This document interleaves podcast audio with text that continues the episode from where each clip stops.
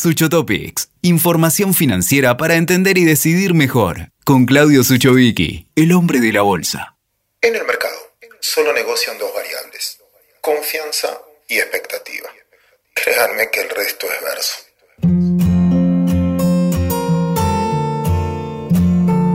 La confianza y la expectativa se manifiestan a través del precio. Cuando vos confías en algo, cuando vos confías en alguien, es muy probable que pagues un sobreprecio. Cuando vos no confías, por más barato que te lo ofrezcan, probablemente no lo compres. Eso explica, por ejemplo, por qué la diferencia del valor del metro cuadrado en una zona con respecto a otra. Si construir vale lo mismo, entiendo la incidencia del terreno, pero cuando vas a comprar los ladrillos, el cemento o lo que fuera, el que te lo vende no te pregunta dónde vas a construir y en base a eso cobrarte.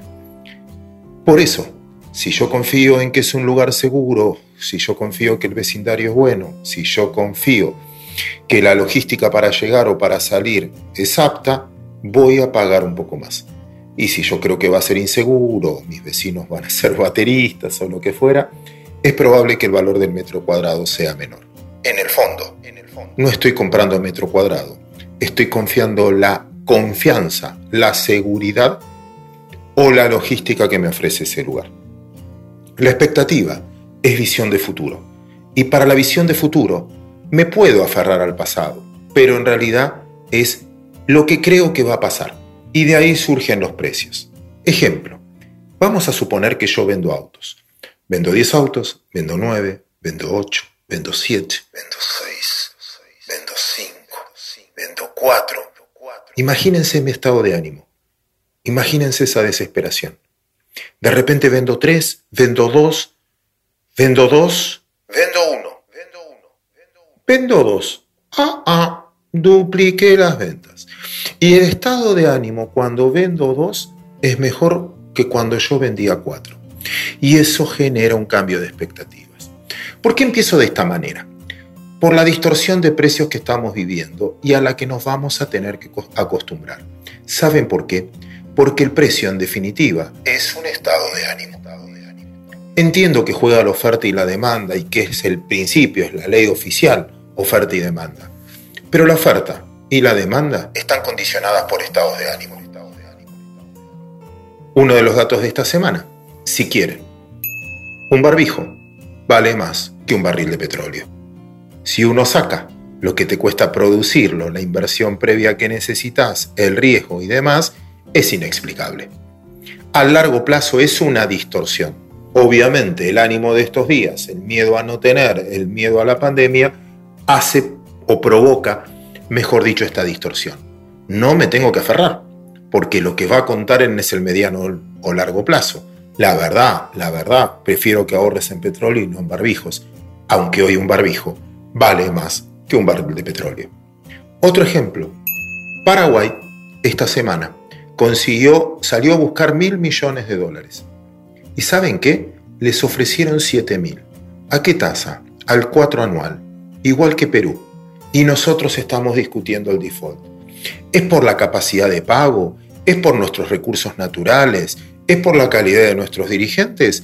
¿O es por la confianza o, la, mejor dicho, la poca credibilidad en nuestro nivel de cumplimiento? Por eso el precio del bono en este caso, no está condicionado por las aptitudes de cada uno de los países. Argentina es mucho más rico que los otros dos en términos de potencial. Pero, pero la, confianza, la confianza hace que los valores nuestros sean un cuarto de los valores de los bonos peruanos o de los bonos de Paraguay. Y por último, el dólar. Si uno mira la cantidad de gente que compra y la cantidad de gente que vende, es difícil explicar el valor presente. Si hay superávit comercial, hay más gente que vende, hay más exportadores que venden que importadores que compran por recesión, ya no hay dólar turista porque no hay demanda de dólar turista, ya no hay demanda de dólares del inversor o del ahorrista porque no tenemos un peso, ya ni siquiera el país necesita dólares para pagar la deuda en el exterior. Pero la falta de confianza hace que no quiera ahorrar en pesos. Como no quiero ahorrar en pesos, cualquier bien pasa a ser un mejor refugio de valor. Como no puedo ahorrar en leche, o no puedo ahorrar en carne, o no puedo ahorrar en yogures, porque se me vencen, la gente opta, con lo poco que tiene, seguir ahorrando en dólares. Por lo tanto, así como empecé este podcast, lo más relevante es entender que el precio es un estado de ánimo. No tengo que tomar decisiones por él pensando en el largo plazo. Sí para especular en el corto plazo, pero nunca para invertir en el largo plazo. A largo plazo, las cosas siempre terminan valiendo por la confianza, por la credibilidad y por las expectativas futuras que tienen sobre nuestro desempeño.